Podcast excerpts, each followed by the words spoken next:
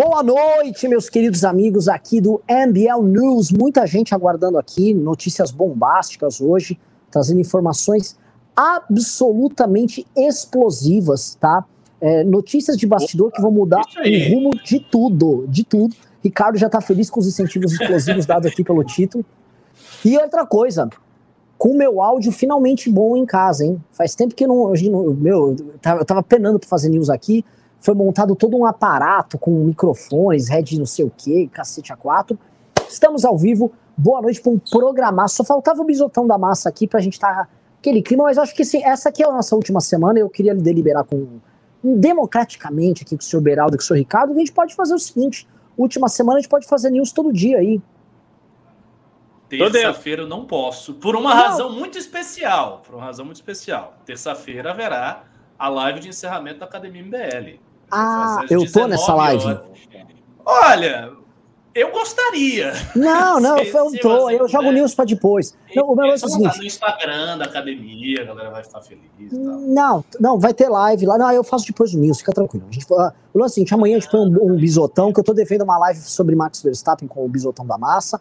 Uma boa noite, pessoal. Boa noite, galera. Boa noite, Beraldão. Boa noite, Ricardo. Estamos ao vivo aqui num dia que era para ser vazio de bombas, mas que terá pequenas bombas, terá pequenos explosivos, pequenos traques e um bombão no final. Bombão no final porque é o seguinte, tá? As forças políticas estão começando a se juntar e parece que tem um bloco que está se formando aí e que a gente, enfim, teve. Fomos parte das reuniões, né? Se quem for esperto já vai começar a juntar as pistas que a gente está dando.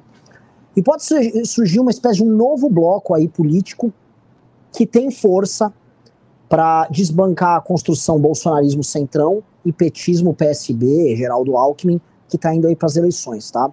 É, esses acordos e essas conversas aconteceram ao longo dos últimos dias. Eu não quero revelar, quero fazer um pouco de suspense para galera ficar ao longo do programa mandando pimba e tal, e a gente contar, né? Mas, tá? Vocês já podem desconfiar, algumas forças que estavam soltas estão se juntando. E se essas forças operarem direitinho, quem assiste meus vídeos sabe o quão crítico eu venho sendo algumas candidaturas aí que estão postas, especialmente na parte estratégica. Se algumas coisas forem resolvidas, a gente pode virar o ano e começar 2022 não mais catando cavaco perdido aqui, torto, ah, o que, que tem? Mas com um caminho, um plano e palanques, tá? É, eu vou começar antes de entregar, e fica novamente, tem que, tem que meter o João Kleber aqui. O pessoal também, sabe, não dá, não dá valor pro tipo de produto que a gente faz, não dá valor pro nosso conteúdo. Então, em geral, eu já ia contar tudo, vamos analisar, vamos nada. Vamos esperar, quero superchat, quero pix. Tô mercenaríssimo hoje, mercenário, porque eu tô feliz, Max Verstappen foi campeão, as coisas estão andando. E eu vou começar, é, após essa introdução, falando muito, dizendo nada, é, entregando para meus colegas fazendo a seguinte pergunta. Pessoal, essa aqui é a última semana aqui de trabalho oficial nossa no escritório nosso, né? É tão profissional nosso trabalho que estamos todos em casa nesse instante. E estamos aqui é, e a gente tem que começar a preparar o que será 2022. Né? É. Saiu agora uma matéria do antagonista sobre a campanha do senhor Sérgio Moro, extremamente crítica, não sei se vocês leram. Tá? A matéria praticamente, assim, a matéria chuta a canela da campanha do Moro, diz o seguinte: basicamente, você é candidato mesmo, Moro? Isso é candidatura ou você tá brincando? Que porra é essa? Porque, de fato, é, é um dos piores lançamentos de pré-campanha que eu já vi. E o antagonista, que vem sendo muito bacana ali com a candidatura, o, o, eu acho que o Diogo Mainardi até passa um pouco do ponto, ele tá, mano, entusiasta lá da candidatura tal. O antagonista mesmo falou, ó, oh, do jeito que tá, não vai. A gente tá virando um ano no momento em que o Bolsonaro tá tentando ensaiar algum tipo de recuperação, e que o Lula vem consolidado montando aquela frente ampla de centro-esquerda, esquerda extrema-esquerda. Fato é, para quem está assistindo, o cidadão brasileiro vai começar 2022 angustiado, eu acho que essa é a palavra, é angustiado. Que se por um lado, melhor do que nada, já há uma candidatura que desponta na terceira via, ela não é a candidatura do, do senhor João Dória Júnior. Por outro, nada, pelo menos a olhos vistos, foi construído sólido para desbancar a dupla que está no primeiro lugar. Hoje eu fiz um react sobre o Rodrigo Constantino, em que ele diz, assim, peremptoriamente: escuta, segundo turno é Bolsonaro e Lula. E tem que escolher entre o Foro de São Paulo e alguém que você pode ver alguns errinhos aqui ali, mas que não dá para comparar, né? Não dá para comparar. O discurso desses caras, ele pode virar uma profecia autorrealizável, caso a terceira via se comporte de forma amadora. Então, vou passar a bola primeiro para o Ricardo, depois para o Liberaldo, para eles começarem a construir o drama nosso, que é o seguinte: a terceira via vai engatar e vai trabalhar como profissional, ou a gente vai ficar assistindo o governo trabalhar e o, e o petismo trabalhar e a gente bater todo mundo canela? Ricardo Almeida, a bola é sua. Vamos lá. Eu vou começar tentando responder essa questão dizendo o seguinte: é, não dá para esperar um efeito diverso quando você tem a mesma causa. O que, que isso significa? Significa que se a candidatura do Moro quer deslanchar, então ele vai ter que alterar algumas coisas estruturais na candidatura dele para que isso aconteça. Se a coisa se mantiver do jeito que está, não vai deslanchar. Porque é muito simples. Você tem uma estrutura que posta. Se você não muda isso aqui, o resultado sempre vai ser igual ao que já está posto. Então, é óbvio que algumas coisas precisam mudar. Eu acho que a primeira coisa que ele tem que mudar é ele precisa ter uma equipe de comunicação que entenda de rede social de verdade. E aqui eu não estou dizendo, ah, o MBL tem que ser chamado para fazer a comunicação do bolo. Não é o nosso caso, não é nem o nosso papel. O foco do movimento será eleger os nossos candidatos para o legislativo, fazer a campanha do Arthur, consolidar a nossa estrutura e tentar, no próximo ano, melhorar a situação dos núcleos. Esse tem que ser o foco do MBL, e isso, por si só, já é um trabalho imenso, imenso. É um trabalho que vai tomar o tempo de todas as pessoas que estão na Nacional. Ponto. Dito isso, é necessário que o Moro tenha uma comunicação que entenda de rede social bastante bem. Por quê? Porque, de um lado, a gente tem um candidato que tem uma comunicação que entende de rede social, que conseguiu né, fazer uma das comunicações mais extraordinárias no período que ele estava no auge, que é o Bolsonaro, e, foram na, e foi na rede social. Né? entendendo de meme, entendendo como jogar ideologicamente com a plateia, entendendo como capturar o coração das pessoas, entendendo como não entrar em certas divididas, como se impor perante influenciadores que eventualmente não o apoiavam, e o fato é que deu certo porque ele foi eleito. Ainda que tenha sido, ainda que tenha dado certo com várias contradições, deu certo, porque ele foi eleito e ele conseguiu fazer isso durante um bom tempo. Agora a gente já fez uma certa refrega, uma certa fraqueza, mas ele fez. Esse é o primeiro ponto. O segundo é: o Lula e o PT não precisam entender de rede social como a direita precisa. Por quê? Porque a direita tem a sua expressão de comunicação mais poderosa aí.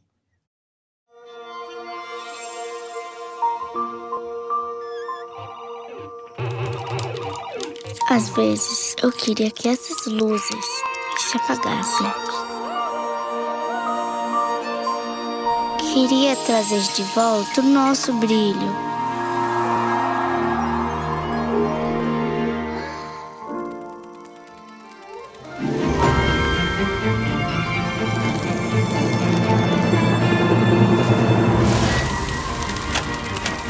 para a gente levantar a cabeça e encarar o novo com coragem.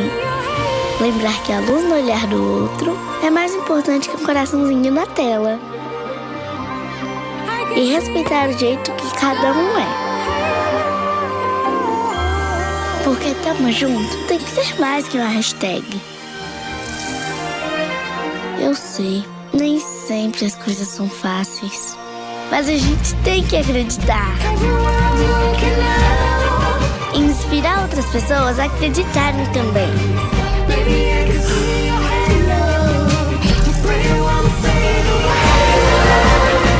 Nesse brilho de verdade que vem daqui, ó, de dentro da gente. Em 2022, compartilhe o seu brilho. Bradesco. O Team Black é um plano que não para de evoluir. Você tem até 55 GB de internet e uma oferta incrível do Galaxy A52s 5G. Traga seu número e viva essa experiência. Team, imagine as possibilidades. Então, a, o, o PT não tem essa obrigação. Ele pode passar ao largo, ele pode entender mais ou menos. Ele não precisa investir tanto isso. Só que a candidatura do Moro precisa. A ideia de que a candidatura do Moro pode ter a sua comunicação ancorada em Rede Globo, jornais e, e, e, e, programas, digamos assim, tradicionais de comunicação política, isto não vai acontecer, não vai acontecer. Ele está disputando o voto com Bolsonaro. O pessoal que segue Bolsonaro se informa pelas redes sociais bastante. A gente viu, a gente viu pesquisa sobre isso. A quantidade de gente que segue Bolsonaro, que se informa pelas redes sociais, é consideravelmente maior do que os demais. Então, o que, que isso significa? significa que o terreno onde o Moro tem que disputar esse voto, que ele está disputando voto com o Bolsonaro, é o terreno de pessoas que se informam por redes sociais. Portanto, existe uma comunicação que funcione para as redes sociais. E eu acho que ele não tem isso. Então, esse é o primeiro ponto. O segundo ponto é essas alianças todas que ele está construindo precisam estar muito bem solidificadas. Eu vejo essa matéria do antagonista com uma certa preocupação, porque a gente sabe que o antagonista é um dos maiores entusiastas da candidatura do Moro, e até o antagonista está fazendo uma crítica muito dura, dizendo que o negócio não está deslanchando.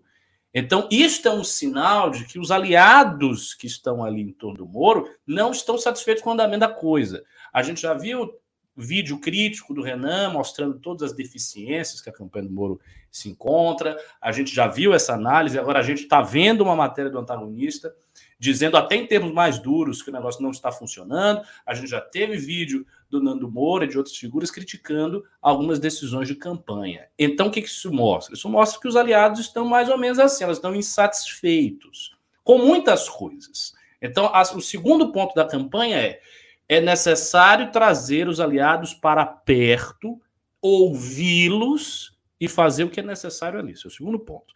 E o terceiro ponto, finalmente, é preciso estabelecer uma hierarquia de quem está mais próximo e quem está mais distante. Retomando algo que nós havíamos discutido em news passados, houve uma tentativa, a meu ver, precipitada por parte da campanha do Moro. E eu falo assim, campanha, porque eu não quero personalizar. Muitas dessas decisões não são tomadas pelo Sérgio Moro, são tomadas por pessoas que estão ao redor dele. Ele pode anuir, consentir ou não, mas não é ele que decide tudo. Então é, é uma questão de campanha.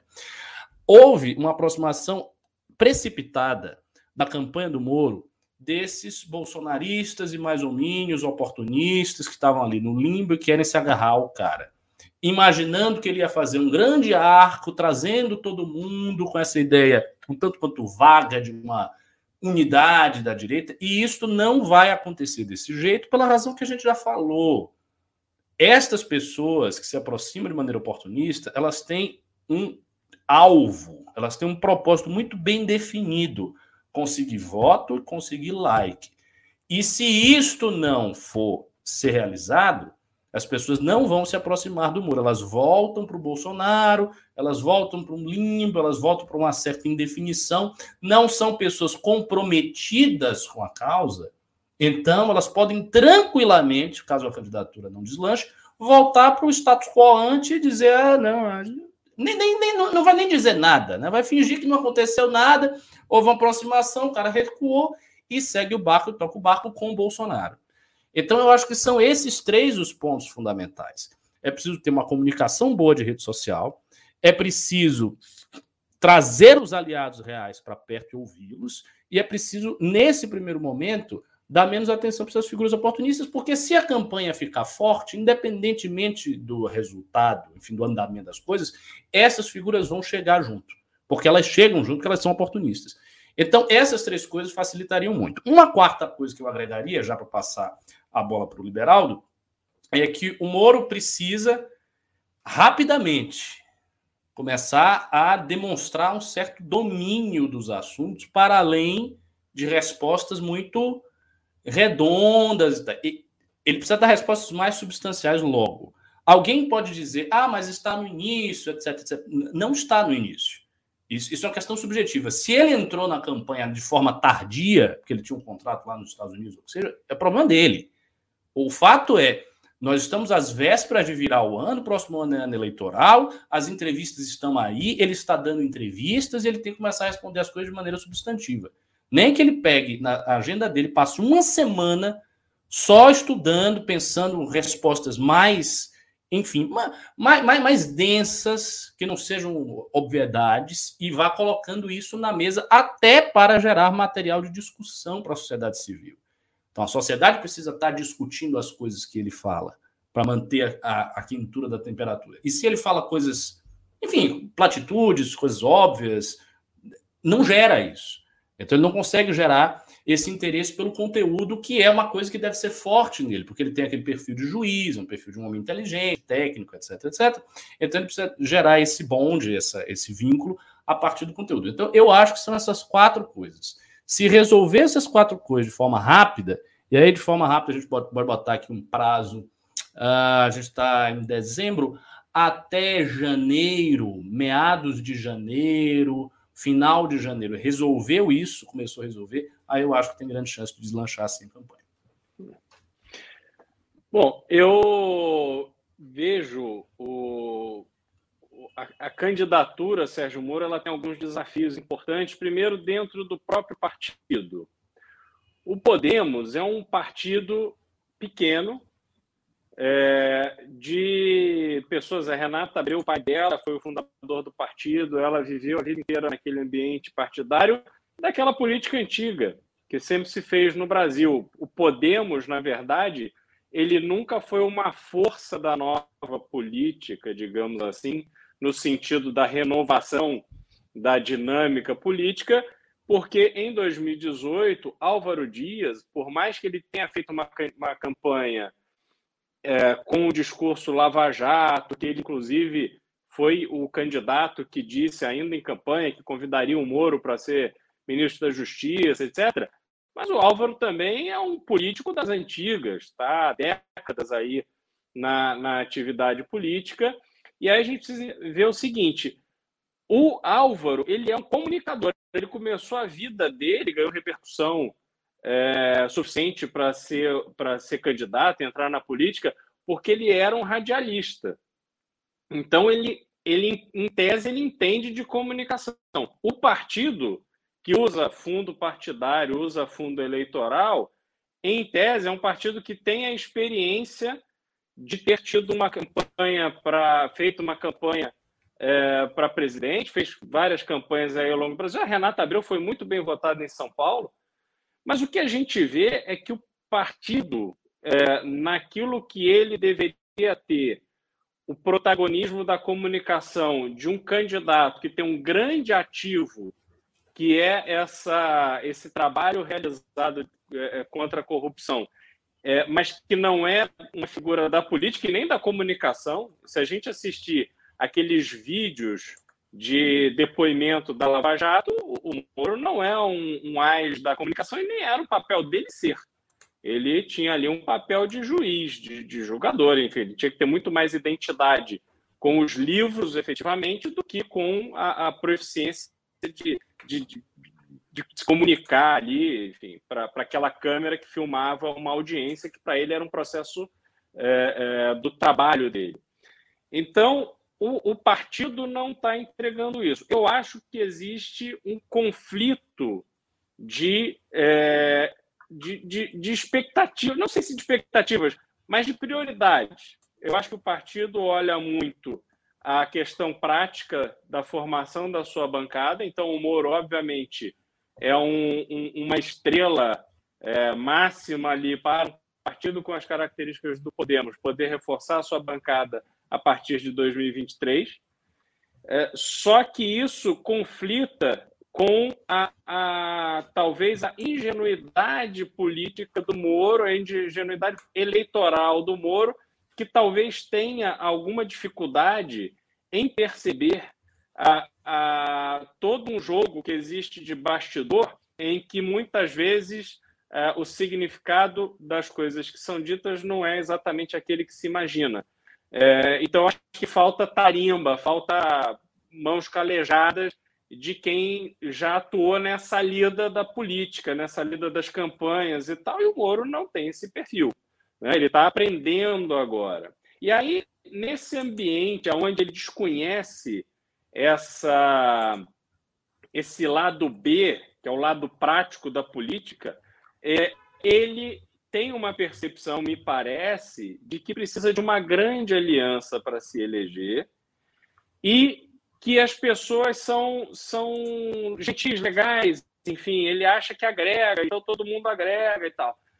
Só que a política, ela tem um lado do convívio, e isso o Kim vê muito em Brasília, né? As pessoas que às vezes você está ali no embate do plenário, por causa de uma votação, da discussão de um tema específico e tal, acho que todo mundo sai dali e vai jantar, vai, vai conversar, enfim.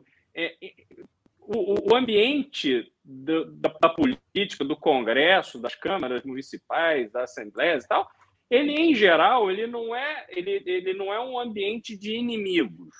Ele é um ambiente de adversários políticos, de pessoas que pensam diferente, mas que convivem com certa serenidade. Só que eu, eu tenho uma passagem, uma, assim, em 2010 foi a campanha do Serra para presidente. Eu morava já nos Estados Unidos e na véspera da, da eleição eu fui para eu saí dos Estados Unidos, fui para Fortaleza. Eu achava que era o lugar assim mais petista, simbolizava assim um ambiente extremamente petista e fui fui lá por fazer campanha, participar de uma carreata, enfim, é, é, realmente tentar dar algum tipo de contribuição para a campanha do Serra. E, e aquilo marcou muito. O Serra, enfim, perdeu, é, mas foi, foi uma campanha onde eu tinha uma esperança de que o, o Serra ganharia da Dilma. E, porra, eu fiquei muito frustrado com o resultado daquela eleição. E, na sequência, sei lá, uns 15 dias depois, eu estava indo embora. E quando eu chego no aeroporto, eu vejo o Sérgio Guerra, que era o presidente nacional do PSDB, é, que foi coordenador da campanha do Serra, numa roda extremamente animada, batendo papo com a Luísa Mercadante. Eu olhei para aquela cena, eu falei, mas que filho da puta esse cara! Assim, aquilo, aquilo mexeu comigo, porra. Eu fiquei indignado com aquela cena. E piorou a minha indignação, porque na hora que o mercadante foi ao banheiro, sei lá onde, eu cheguei para ele e falei, pô, ele era senador na época. Falei, ô senador, aí me apresentei, enfim, a gente tem umas pessoas em comum, eu não conhecia assim pessoalmente, tá, me identifiquei. Eu falei, pô, senador, eu, eu fiquei extremamente frustrado, eu tô com pena do Brasil a partir do resultado dessa eleição. E aí ele vira para mim porra, um, um, jovem ali, obviamente eu fui, fui fazer aquele desabafo com ele porque eu me interessava pela política e tal, estava preocupado com o Brasil. Aí ele vira para mim e fala assim: não, meu filho, fica tranquilo, porque às vezes as coisas que parecem que deram errado, não deram errado, não, vai dar tudo certo. porra, eu, eu enfim, eu, eu, eu quase tive uma reação assim, fisicamente grosseira com ele. Entendeu? Fiquei puto da vida de eu ter perdido o meu tempo, me dedicar a sair, vir lá, porra, enfrentar aquele bando de petista lá em, em Fortaleza, que eu me sentia assim, um, um, um, gay no meio de um, de um estádio de skinheads. E, e, porra, e aí aquele babaca daquele filho da puta, daquele coordenador de campanha, porra, tu faz quando tu todo mundo amigo. Tá aqui, assim, para mim foi um aprendizado é, muito grande que a gente não pode se emocionar. Mas, voltando ao Moro, apesar disso, o Moro precisa compreender que existe uma força muito grande que está sendo duas forças, né? Que estão sendo debatidas: o, morismo, o, o, o bolsonarismo e o lulismo, e que ele precisa defender uma ideia. E para defender essa ideia, ele não poderá contar com um monte de gente que ele acha legal. Então, pessoas que são simpáticas, pessoas que em algum momento apoiaram quando ele saiu, deram um telefonema, mandaram uma mensagem de WhatsApp, essas pessoas elas podem até intimamente concordar com o Moro, achar que o Moro está certo, mas se elas estão embarcadas no bolsonarismo, porra, elas não vão fazer parte desse projeto. Ele não pode permitir que esses malandros, esses aproveitadores políticos, e aí eu não estou falando da questão pessoal, mas do posicionamento político desses aproveitadores, porra, que vão surfar a onda dele. Porque o ativo que ele tem, se ele não cuidar direitinho, e essa mensagem que o protagonista está dando, se ele não zelar muito bem, com muito carinho, por esse ativo que ele construiu a duas penas, porra, ele não vai conseguir dar.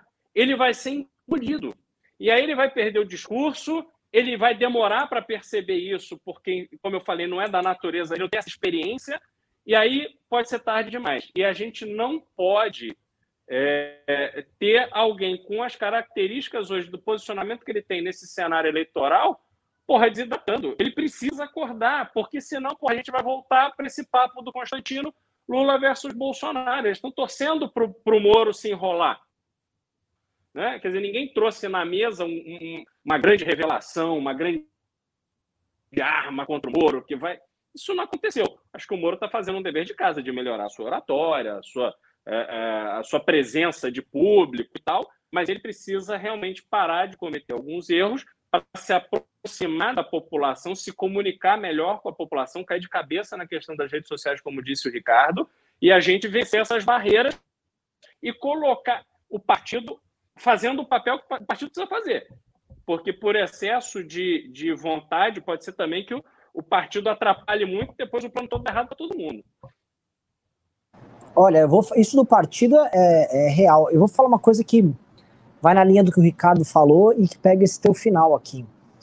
É, o, o, o, Moro, né, o Moro, a campanha do Moro, ela abre demais onde não tem que abrir e fecha demais onde não tem que fechar. Um exemplo ela abre demais para a chegada de outras candidaturas, porque isso é uma coisa conduzida pelo partido. Então, taca ali Alexis Fontaine, taca ali Bolsonaro, taca ali pastor evangélico Bolsonaro que defendeu bizarrice no meio da pandemia e o cara é. Então, assim, eles são abertos nisso. Agora, no discurso, o discurso é muito fechado, tá, tá uma campanha restrita ao discurso da Lava Jato, e aí ele tem que ser, que ser abrangente. Então, ele é fechado no que ele tinha que se abrir, porque as pessoas já sabem que ele é o juiz da Lava Jato. Todo mundo que sabe quem é o Moro não sabe o Moro porque ele gosta de falar do futebol paranaense, porque o Moro tem um plano econômico. Os caras sabem que ele é juiz, ele prendeu o Lula, ele era o cara da Lava Jato. Então, beleza, ok, a gente já sabe que você é da Lava Jato, Moro. Você não precisa ficar falando de Lava Jato o tempo todo. Ele falou esses dias assim: ah, eu tenho duas missões. Uma era acabar com o foro privilegiado, outra acabar com reeleição. Legal, velho legal, acabar com o foro privilegiado é extremamente discutível. Entendeu? A gente pode trazer um caminhão de argumentos sobre é, a, a, por que, que o Brasil tem esse foro privilegiado. É, eu sei que ele tem bizarrice, como tudo no Brasil, o pessoal sempre passa da dose para operar em nome da impunidade. Agora, não acho aceitável que um, um, deputado ele seja julgado por um juiz de primeira instância que pode muito bem estar perseguindo ele, que acontece no Brasil, as pessoas se esquecem que foi por isso que surgiu o foro privilegiado no Brasil.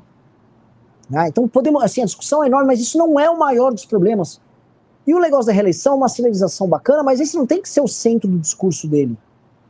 Muito pelo contrário, até porque assim, saíram diversas pesquisas, elas mostram assim, ó, as maiores preocupações do brasileiro viram-se desemprego, inflação, uh, empobrecimento, e vem tudo assim, um, um, um seguido do outro. Como se fossem coisas diferentes não fossem interrelacionadas. Basicamente, assim, economia é mais do que 50% da preocupação das pessoas. E uma coisa que o Moro tinha que entender, assim, o que ele representa? Justiça, tá? Ele é um cara que é visto como um juiz, é um cara que faz justiça e ele é muito duro na aplicação da justiça. Essa é a perspectiva que ele passa para as pessoas. Então ele tem que falar, é injusto o ser humano, brasileiro, pagar o preço da carne desse tipo. É injusto que as pessoas não comam bem, enquanto a classe política e os bancos, vamos supor, estão lucrando tanto, isso é injusto. Eu não vou permitir que essa injustiça fique de pé.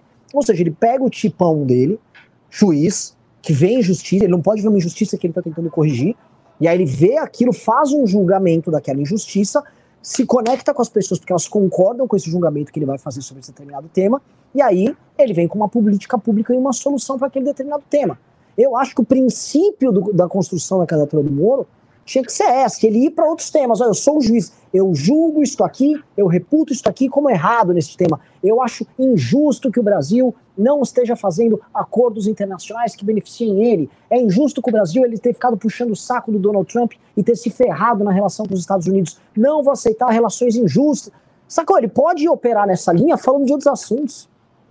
É injusto que o, o cidadão mais pobre esteja sem dinheiro nenhum agora nessa crise. Eu vou vir com um plano. É isso, é plá, plá, plá, opera nesse plano. Só que, novamente, a parte expansiva da campanha é a parte partidária e o Podemos, como lembra o Beraldo, era um partido nanico do Centrão. O Podemos sempre foi um partido nanico do Centrão que mudou de nome, assim como todos os partidos brasileiros estão mudando de nome. Ele passou por um rebranding, mas ele não tem, assim, ele ah, o partido da nova política. Ele não sabe nada disso aí, até o novo sabe mais. É, então, assim, eles estão perdidos nisso. E, ne, e, ne, e, nessa, nessa confusão maluca, é, é, perigoso perder momento. Eu não acho que ele perdeu já o momento, para entender. O que a gente está alertando, outras pessoas estão alertando e o antagonista alertou agora é: se continuar do jeito que está, vai perder o momento. Porque os ataques começaram. Eu não sei se vocês viram hoje. E assim, eu tô. Eu, eu inclusive queria anunciar isso para os colegas aqui. Eu desenvolvi um tumor, tô com uma parte do meu corpo comprometida, porque eu assisti por uma hora o vídeo do, do, do divulgador de fake news Kim Paim com o grande dossiê que ele criou sobre o Moro, né? Então, são essas coisas asquerosas que a gente é obrigado a fazer para poder ajudar as pessoas aí a se instruir no período da campanha. Então, tô, tô completamente, tô comprometido mesmo. Mas, é, o ataque que veio é um ataque escroto. É um ataque escroto. Né? E é um ataque usando aquelas, aqueles diálogos dos procuradores, os grupos de Telegram deles ali, para construir uma historinha. A historinha é bem simples. Esses caras são traidores. E assim, a historinha não é nem juiz parcial, eles não foram nessa linha eles, eles se cruzam com o PT no lance de que o Moro é um juiz político e que ele tinha um plano político. Para o PT, o plano político do Moro era, vamos dizer, instaurar um governo fascistoide, ele Bolsonaro, tirando a democracia que estava no poder através do, da prisão injusta do, da, do Lula e da derrubada golpista da Dilma. Essa é a, a, visão do PT. Para o Bolsonaro também, é, essa história é uma história um juiz político, só que ele tinha um projeto próprio de poder que usava o Bolsonaro como um hospedeiro e que trairia o Bolsonaro de porque eles são traidores, eles não acreditavam no que eles estavam fazendo. E aí eles pegam conversas que referendam ali naquele, no bate-papo dos procuradores, referendam a tese que eles querem vender. Né? Tipo, o Moro tá lá no governo, aí tá aí os grupos lá, o Dallagnol os caras lascando o pau no Bolsonaro, falando que tinha que se livrar do Bolsonaro e tudo mais. Então, assim, estão vindo uns ataques pesados, né? Um como o juiz ladrão, que é o que o PT tá falando, e o outro como traíra. Né? E são duas coisas que atingem direto a honra do Moro, que é o grande ativo dele. O ativo do Moro não é uma aliança, nada, é a imagem que ele tem de um, de um juiz, de um ser humano impoluto, muito duro com a roubalheira e corajoso de botar a cara dele para enfrentar isso. Essa é a visão dele perante o cidadão comum. Quando os caras de um lado chamam de ladrão e outro de taíra, eles estão falando: você é um homem sem honra, o senhor é um palhaço. Tá? E não tem resposta e não tem resposta nenhuma. Vai vir o quê? Uma nota no Twitter, redigida assim, de forma fria. Né? Outra coisa que não está tendo, não tem material que cative e gere, gere aproximação. Tem que ter as lives, tem que ter uma conexão direta das pessoas com ele e não está tendo isso. Está distante. Eventos muito distantes. Aí vai um evento, Podemos Mulher. Foda-se isso. Ninguém liga desse negócio pro público quer pegar. Ah, olha só, as mulheres. Ninguém dá bola, ninguém. Tá todo mundo cagando pra essas porra. Já já tá com Podemos Negro fazendo negócio. É, e aí vai, fica indo pra lá e pra cá. É, eu, eu, eu, eu, ele tá mal direcionado. Não é culpa dele porque ele não conhece nisso, mas aí entra também o lance do Ricardo. Também é o seguinte, mas se ele quis ficar lá trabalhando fora do Brasil, ele fez porque quis. Também, aí é, aí é de cada um. Ele, ele também faz, fez as opções dele. Agora não dá para reclamar. O jogo tá dado, vai ter o jogo, e o jogo não está ligando se você se preparou ou não pro jogo. Não, o jogo não quer saber disso. Né? O, jogo, o jogo vai te julgar conforme as habilidades que você tem. E o que parece, que está parecendo para todo mundo, é que são dois profissionais enfrentando um amador. E se os caras. E o problema é assim, se os caras farejam a fragilidade, e os caras acham que já farejaram essa fragilidade, eles vão pro nocaute. Tá? E eu vou falar quem vai pro nocaute primeiro. O Bolsonaro vai pro nocaute primeiro. Se o Bolsonaro é, é, é, farejar isso, a tendência à campanha do Bolsonaro, o grupo bolsonarista, ir para um ataque muito virulento. Até porque isso representa a própria sobrevivência do Bolsonaro.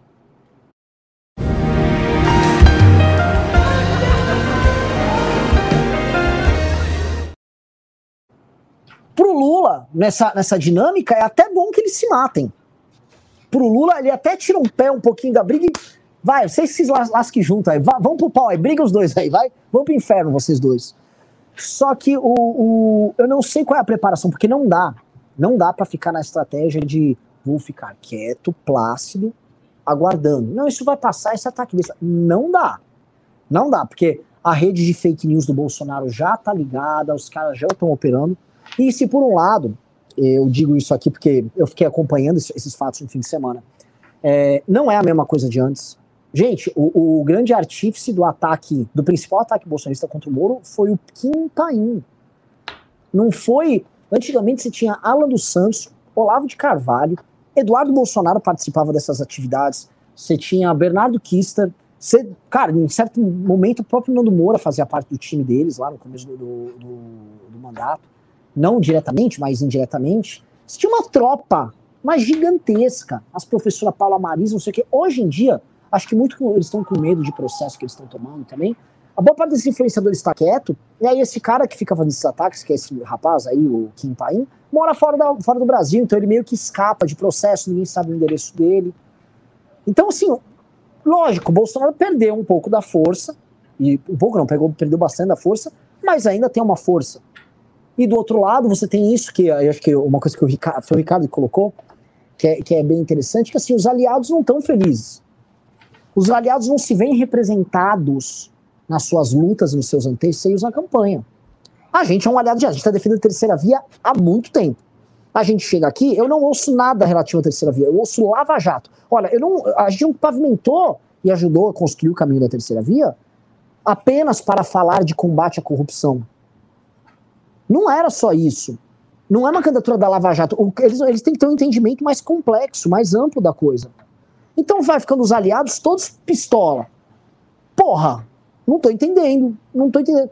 E aí a campanha fica engessada, mas eu suspeito muito porque a estrutura original, inicial da campanha, é uma estrutura operacional tocada pelo Podemos e uma estrutura ideológica, mas não dá para chamar ideológica, o Ricardo talvez encontre uma palavra melhor para isso, porque é uma coisa, sei lá, proto-ideológica, pré-ideológica, que é a ideia do lavajatismo, que não dá para chamar de ideologia.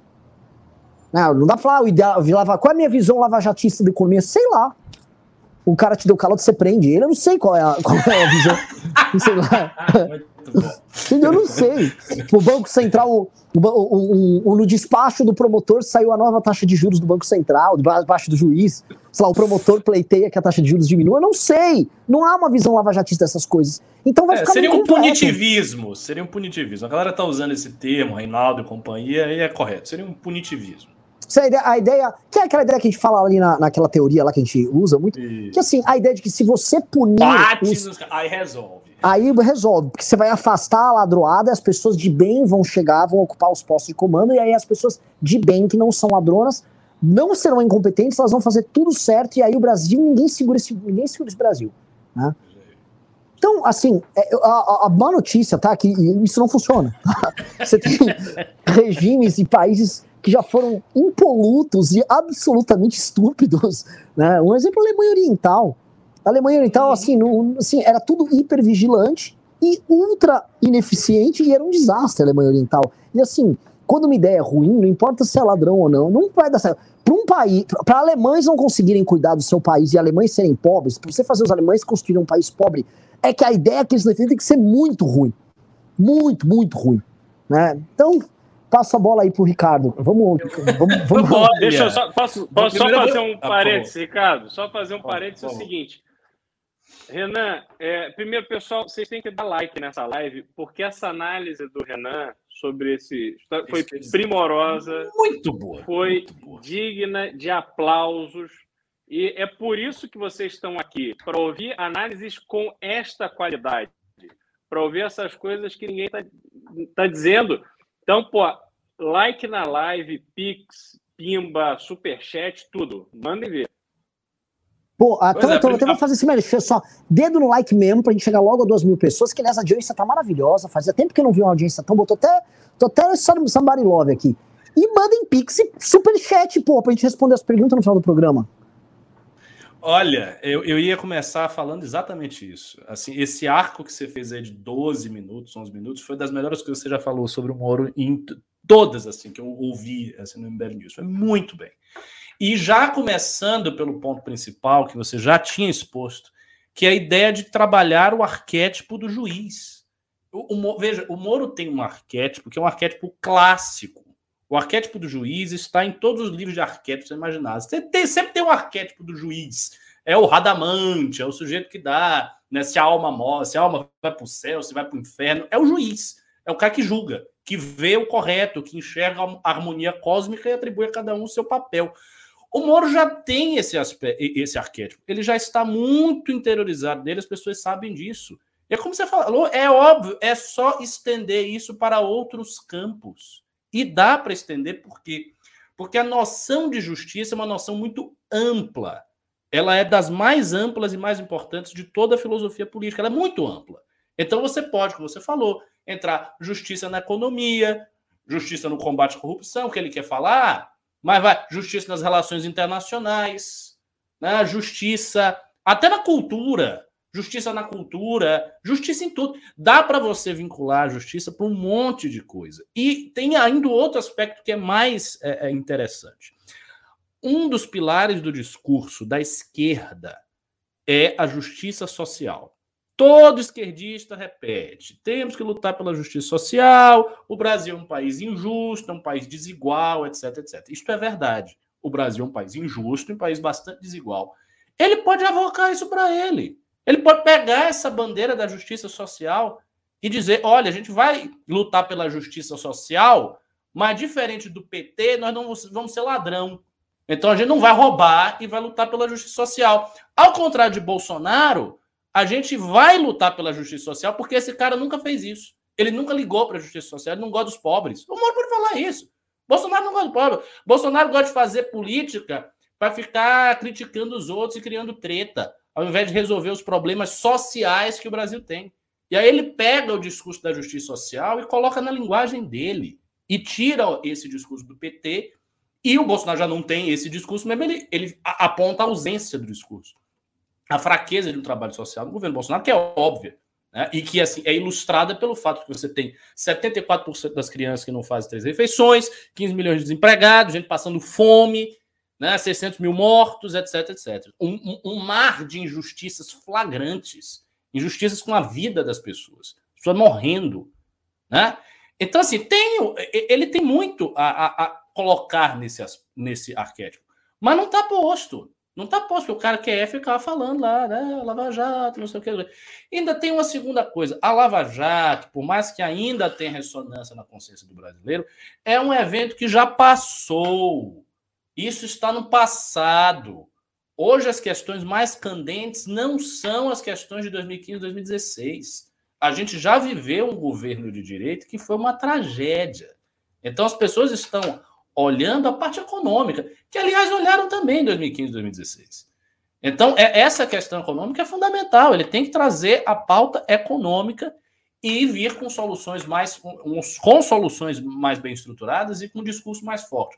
Uma outra coisa que eu queria falar é que quando eu estava fazendo aqui a análise, teve uma pessoa que falou: "Ah, mas o discurso do Bolsonaro é raso". Então o problema do discurso do, o problema do Moro não é o discurso, porque ele é mais sofisticado que o Bolsonaro. Veja, a questão do discurso não é se ele é raso ou se ele é profundo, se ele é sofisticado ou não. O discurso tem que ter, em primeiro lugar, força. Ele precisa ter força e precisa ter clareza. Você precisa colocar o discurso com clareza. E Bolsonaro tinha isso. O discurso do Bolsonaro era raso, mas ele falava alguns slogans, ele ficava martelando aqui na cabeça das pessoas. Negócio da segurança. Vamos tratar mal o bandido. Bandido vai morrer, bandido comigo não se cria. Então todo mundo tinha imagem. Não, quando esse cara chegar, ele vai né, pegar firme com a bandidagem. A questão da corrupção também ele falava, a questão de mudar toda a, a cultura, né, os costumes, tal, aquelas pautas conservadoras que o Moro não vai pegar, a meu ver, o Moro, o que é um, um defeito, mas enfim, é a escolha dele, convicção pessoal do cara. Então ele, ele vai deixar essas pautas. Eu acho que ele vai deixar essas pautas conservadoras, mas o Bolsonaro lá pegava, que são pautas que a gente sabe que atraem pelo menos 40% do eleitorado do Brasil. Então, assim, ele tinha um discurso que ia nos pontos das pessoas, era claro. O, o Moro não. É o que o Renan falou. O que ele tem de claro é essas coisas de combate à corrupção. Aí ele fala alguma coisa do crime, tal, mas também não. Sabe? Aí fica um negócio, fica, fica uma campanha sem ter o que falar. E eu posso fazer um teste. Por exemplo, vocês, todos aqui do chat, vocês não têm, eu aposto, vocês não têm clareza sobre o que o Moro pensa de vários outros temas, tirando o combate à corrupção e combate à criminalidade. O que, é que ele pensa com clareza? E aí, com clareza é, não é repetir uma coisa óbvia. Temos que combater a pobreza. Vamos dar um jeito de acabar com a pobreza. Todo mundo. Como? De que maneira? Se ele chegasse, não, sei lá, meu programa aqui é o pilar da justiça econômica. A gente vai fazer isso e isso, sei lá, vamos, vamos, aumentar tributo dos ricos e tirar do pobre. Pronto. Ele falou. Ele disse: é isto. Ele vai fazer isso. Entende? Então, assim, ele tem que dizer coisas bem claras que suscitem uma discussão. Tipo, o cara vem com uma proposta, pau, e bota a proposta, reforçando esse arquétipo, e daí a discussão vem. E daí as pessoas começam a falar. Isso não está acontecendo. Outra coisa absolutamente magnífica e importante que o Renan falou é Bolsonaro e o bolsonarismo eles são agressivos. Eles viram fraqueza na candidatura. Eles estão lendo as notícias que a gente está lendo. Os caras a essa hora devem estar tá comentando nos grupos de WhatsApp. Oh, até o antagonista disse que a campanha tá uma merda. KKKKKK, o juiz é não vai para lugar nenhum. Com certeza os caras estão vendo isso. Aí o cara olha um negócio desse e diz: Ah, é isso? A campanha tá fraca, então vamos apertar. Aí o cara pensa: então, o que, que a gente vai fazer? Vamos começar já apertando esses mais homínios que estão querendo ir pro, pro Moro. Vamos apertar os caras mais. Porque a campanha não está deslanchando, eles são oportunistas, a gente sabe disso, aperta os caras, eles não vão, fica tudo aqui no nosso redil. E, e, e, essa, por exemplo, é uma tática que não funciona com o MBL. Porque nenhum bolsonarista vai apertar o MBL, porque o MBL é inimigo deles. Então há, há, um, uma disparidade gigante. Então não tem como a gente ir para lá ou ir para cá. A posição está definida. Só que quem não tem posição definida é suscetível a ser apertado e vai ser. Então realmente tem essas coisas. Vamos ver se os caras se resolvem, porque eu vou dizer, aqui o nosso trio e mais algumas pessoas que fazem news, a gente já viu tudo. Assim, a análise não é um problema metafísico, uma teórica difícil de perceber. O problema é, é, até simples, ele é relativamente simples. As linhas gerais do problema já estão definidas. Agora, o pessoal tem que agir, tem que começar a agir de acordo com o planejamento que se baseia nesses pilares. Porque senão vai passar dois meses, a campanha vai esfriar. E aí esfriou, não volta mais. Não vo... Se a campanha esfriar, não volta mais. Esfriou assim, chegou, acabou. O que eu acho. É.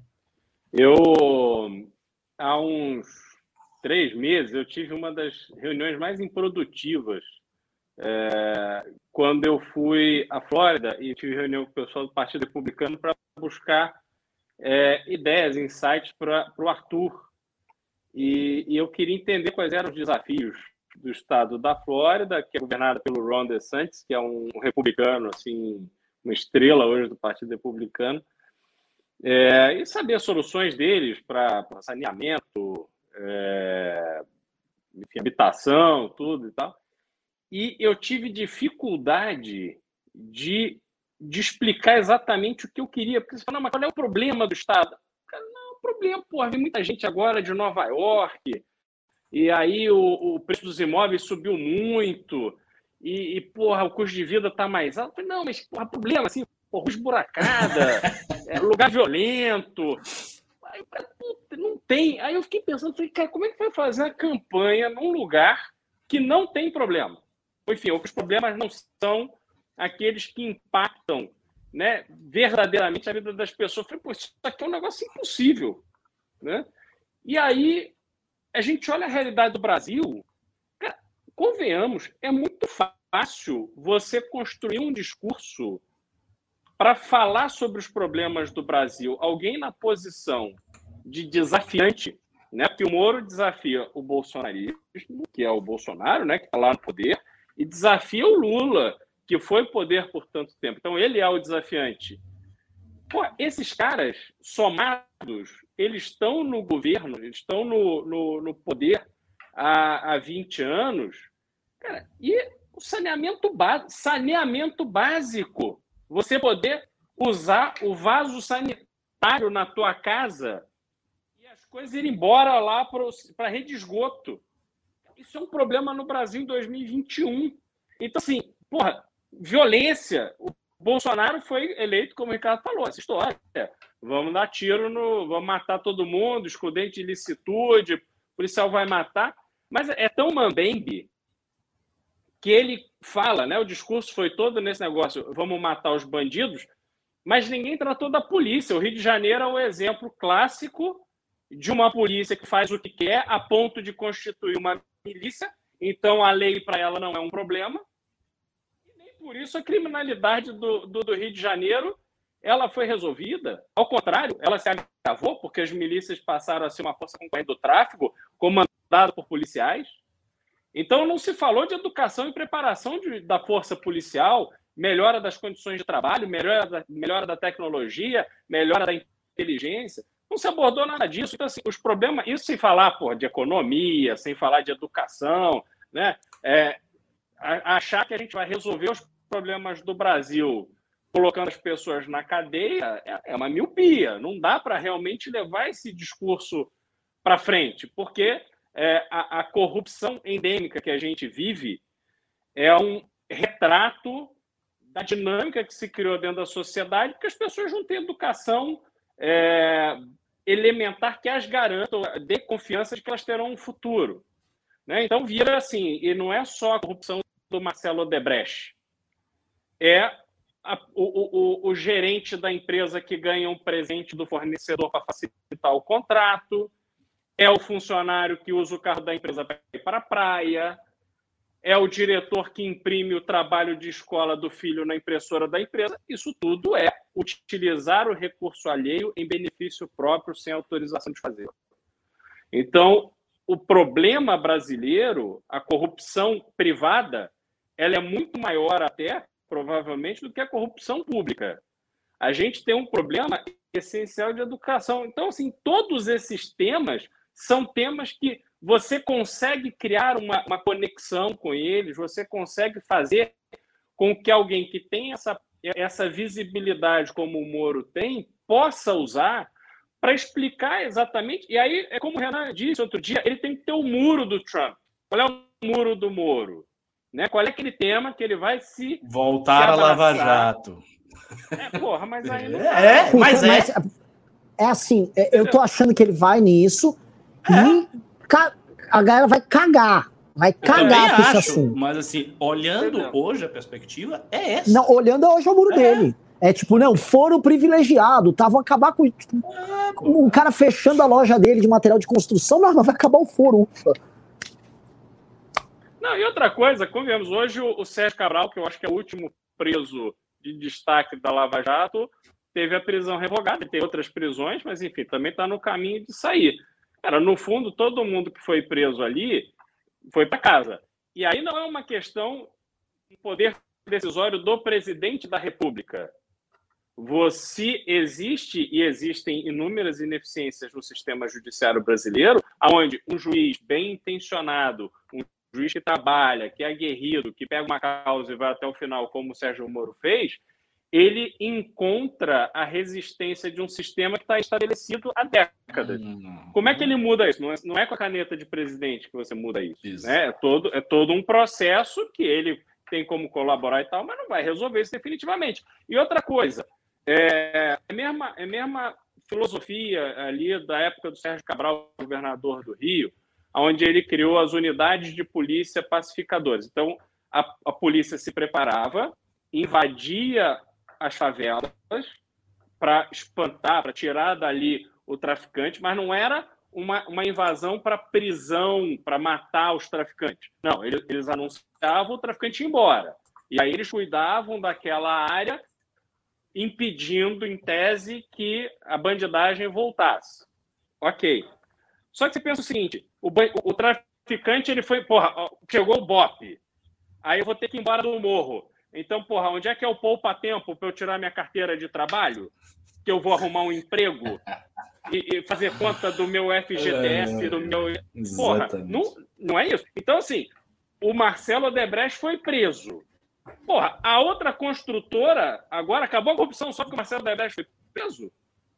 O, o cara que tem ali, que essa dinâmica política brasileira, você tira o Odebrecht do jogo, o Moaes do jogo, e, e, tantas outras do jogo, mas ao mesmo tempo, tem todo um, um, segundo escalão de empresas que só não estavam corrompendo porque não tinham oportunidade.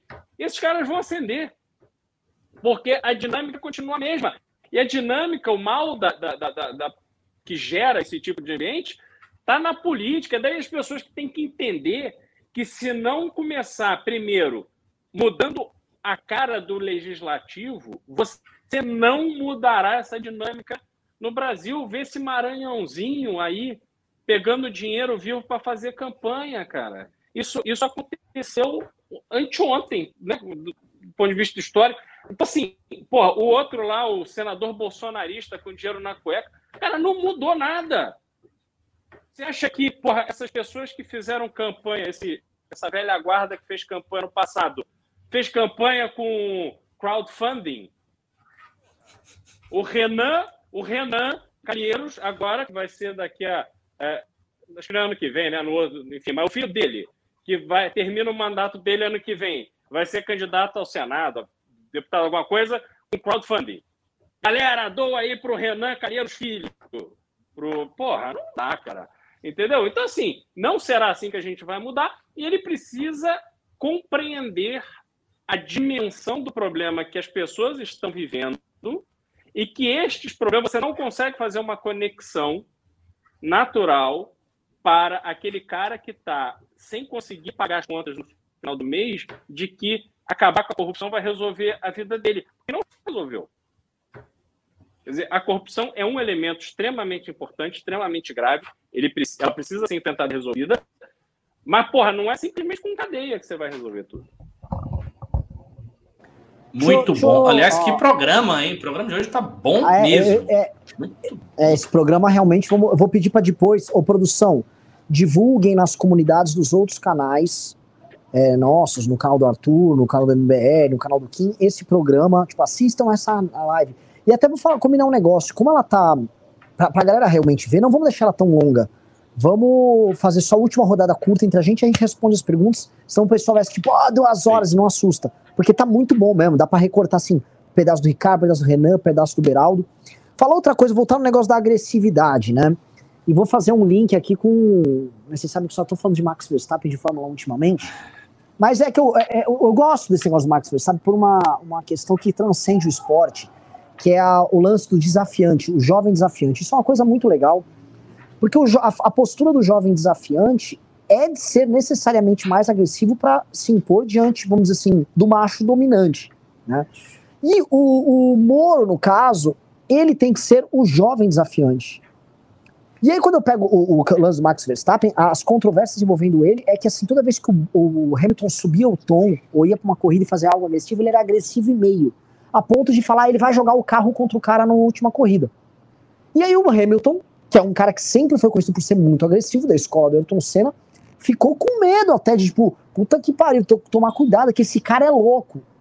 O ponto é assim, não tô falando pro Moro ser um louco, mas o Moro, ele está na posição do cara que tem que tomar o lugar do Bolsonaro. Ele tem que pegar o Bolsonaro e arrancar o Bolsonaro de onde ele tá e ficar no lugar do Bolsonaro e falar: eu vou tirar agora o Lula, sacou? Eu sou melhor do que o Bolsonaro, sou mais qualificado para derrotar esse Lula aí. E aí restabelecer a polarização sob outros termos, com outras figuras, que não é mais Lula e Bolsonaro. Esquece o Bolsonaro, esse cara que isso aqui foi um erro.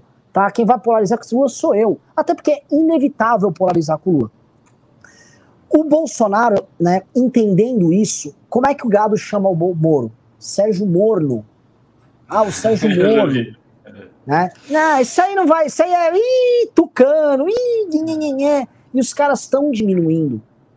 O Moro tinha que vir pau na ferradura, é, tem que ser duro. O Moro tem que ser o Max Verstappen nessa porra. O Moro é o desafiante e tem um detalhe. O Moro, para poder validar a candidatura dele, porque isso aqui é um jogo também de roubar apoio do Bolsonaro, de eleitores indecisos, formadores de opinião indecisos e políticos indecisos. O Moro vai ter que ir para cima, ele tem lá abril para fazer as pessoas tomarem essa decisão, porque a campanha eleitoral, e com voto de opinião e com a internet isso está acontecendo, a campanha eleitoral não se define lá na eleição, ela começa a definir antes. Os movimentos começam a acontecer antes, porque as pessoas agora que elas veem as tendências nas redes, elas começam a tomar lado antes. É natural, é como se fosse um mercado mobiliário, um mercado de bolsa. Você começa a tomar decisões do futuro no presente. Antigamente as pessoas não conseguiam tomar, se não fosse na véspera das eleições, vendo um programa na TV e uma série de pesquisas que saiu na grande imprensa. Hoje você começa a ver, pô, tá com like pra caralho. Tem minha avó tá no grupo de WhatsApp do fulano. Você começa a perceber que há um movimento ali. E o, o Moro não tá sendo Max Verstappen nessa bagaça. Essa é a real. Então ele não está motivando a militância a arrumar briga com a, a, força estabelecida que é o Bolsonaro. Ele não está cativando os caras. E aí, se, se, ele não tiver energia, não há caminho. E a energia não está em nenhum rumo da campanha. E a gente tem, não digo moral para falar, eu, não gosto de ficar rotando isso, mas a gente tá aqui, a gente vem acertando bastante e a gente é interessado direto no sucesso dele. Nós somos interessados diretos que a campanha do Moro dê certo, porque nós estamos no campo político que ele veio a ser o candidato a presidente. Então a gente está no mesmo campo político, então a gente tem interesse que funcione essa bagaça. Se a gente fosse pensar da, da forma mais oportunista possível, nós vamos ter mais voto, vamos eleger mais gente com essa alternativa se estabelecendo. Ponto. Isso, isso é uma coisa clara. Então a gente é interessado direto. Eu ver ele indo mal, eu ver esses eventos bosta aí, eu falo, isso aqui não vai dar bom. Não quero que fique ruim. Então, assim, é bom que as pessoas entendam isso, porque eu vejo, por exemplo, quando a galera reclama que a gente fala lá da vinculação excessiva do Moro ao lavajatismo, aí o Dallagnol, ai, Renan, você está sendo justo. Cacete, meu querido, todo o ataque do bolsonarismo ia vir sobre isso. Ontem saiu o ataque dos caras inteiro só sobre procuradores da Lava Jato e ação política da Lava Jato. Então, e o Moro nunca responde. E desde o Vaza Jato, nunca houve resposta pública nem do Moro, nem do pessoal lá. E eu sei que é delicado, eu sei que tem os problemas disso, não estou aqui também falando, porque assim, é um problema que atingiu eles. Foi o celular dos caras que foi invadido, é uma coisa, vamos dizer, é um caso diferente. E aí existem as complicações judiciais. Não estou nem falando para entrar nisso, só estou falando que, já que é delicado, não transforme isso no coração da sua campanha. Não seja esse seu caminho principal. Porque quando você trata o Dallagnol ali como, né, o Dallagnol se filia, vai na filiação do Dallagnol e o Dallagnol fala, fui escolhido por Cristo para combater a corrupção, fui um chamado de Deus. Começa, começa a ficar estreito o caminho.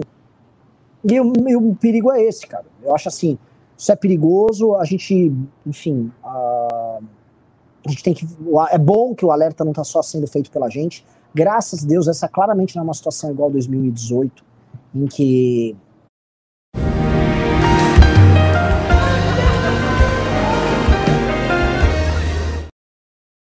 havia uma força tão grande por parte das pessoas levando o Bolsonaro lá que qualquer um que apontasse o dedo, o cara quebrava seu dedo. Você tomava uma chave, chave de perna no dedo. Plá, estava uma voadora, não, não, tinha o que fazer.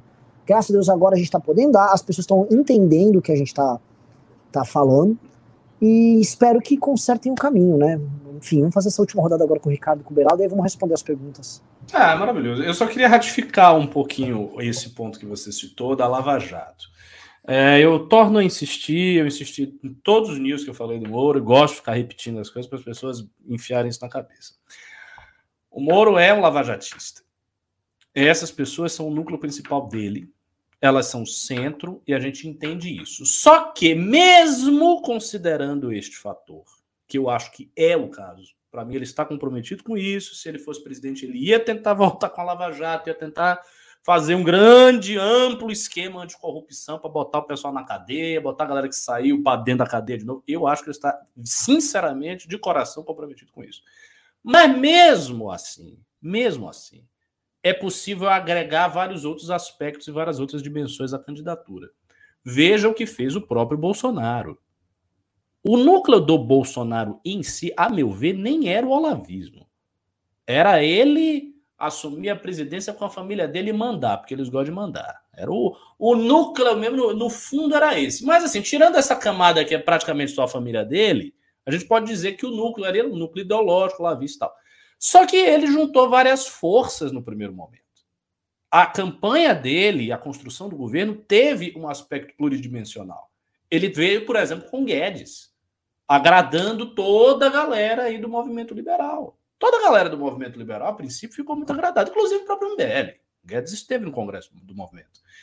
Então, assim, ele trouxe o Guedes como uma sinalização de todo, de toda uma pauta, de todo o universo discursivo. Ele trouxe o Moro como sinalização de todo o universo discursivo da Lava Jato. Então, ele tinha ali o tripé dele com um coração. O Moro não. O Moro tem só o coração, mas não tem o tripé, não tem nada. Então, assim, é, é como se fosse um, um, uma agulha e não tem o resto. Não, sabe, não tem. Cadê? Ah, cadê, sei lá, a, o, cadê o liberalismo? De verdade, esses liberais, tu, traz, traz de volta. Se não quiser trazer o liberalismo do jeito que foi a escola austríaca, traz outra coisa. Traz uma coisa mais progressista. Eu nem gosto muito, mas traz uma coisa aí. Traz a, a parte social, a parte cultural ver quais são as pautas aí que né, os conservadores gostam, porque tem o, eleitorado do Bolsonaro é essencialmente conservador, a gente viu isso. que o eleitorado do bolsonarismo, a gente viu naquela pesquisa que mostrava os, os, os interesses, o, o, eleitorado do bolsonarismo ele está bem mais à direita do que a terceira via do que Lula. Mas é muito importante ele trazer essas pessoas, porque afinal de contas o eleitorado do bolsonarismo tem que ser o eleitorado dele. Porque tomar o espaço do Bolsonaro, arrancar o Bolsonaro da sua posição, só quer dizer uma coisa: é tomar o eleitorado do Bolsonaro. Então, esse eleitorado precisa ser trazido de algum meio, ele precisa ter pautas para estas pessoas que têm aquela mentalidade. E não a mentalidade dominante na terceira via, nem a mentalidade dominante do petismo, obviamente. Então, ele tem que trazer isso. E não tem. Então, assim, ele precisa agregar essas forças do ponto de vista ideológico. Acho também que ele precisa ser muitíssimo mais agressivo do que ele é. Ele tem que ir bater e falar grosso e criar polêmica assim. Ah, não tem que ter, tem que criar polêmica sim. É importante criar polêmica. Para um cara que é o terceiro colocado na disputa, com uma eleição polarizada, com uma eleição que ainda tem uma temperatura ideológica muito alta, como teve em 2018, é óbvio que ele tem que gerar polêmica. Ah, não gere polêmica, fique na sua e dê respostas quase administrativas e gerenciais para as perguntas. Não. Se eu fizer isso, ninguém vai nem, nem olhar para você, nem vai saber o que você está falando. Tem que gerar polêmica mesmo. Veja, por exemplo, como foi a tática adotada pelo próprio Arthur na campanha de prefeito. Né? Teve gente da mídia que torceu o nariz. Ah, mamãe, briguei. Ah, não gosto, não sei o quê. Mas o fato é o seguinte: ele teve quase 10%. E assim, ele saiu daqui e foi para aqui. O Moro está saindo numa situação muito mais favorável. O que o MBL teve que fazer com o Arthur foi, foi assim, foi subir, subiu e subiu muito. Subiu demais. Eu tenho certeza que se a gente tivesse mais estrutura, se nós tivéssemos mais estrutura, o Arthur ia fazer 15, 16. Era capaz de chegar no segundo turno. Era capaz de chegar no segundo turno. Então você veja o, o esforço que foi feito. E a campanha foi uma campanha bastante polêmica. Porque teve polêmica para tudo. Foi lá, na Cracolândia tá errado, né? Essa, essa, esse assistencialismo social do jeito que é feito tá errado. E foi, e bateu, e era confusão, e meteu o dedo na cara do Boulos. A, a coisa aconteceu. Essa energia precisa acontecer com o Moro também. Fato. Se não tiver, as pessoas não vão, principalmente o eleitorado do Bolsonaro que gosta disso, não vai migrar para ele, vai continuar com o Bolsonaro. Porque o Bolsonaro também tem uma coisa, ele oferece o espetáculo que o eleitorado dele gosta. Então a galera tá lá porque tem um espetáculo e a galera tá satisfeita.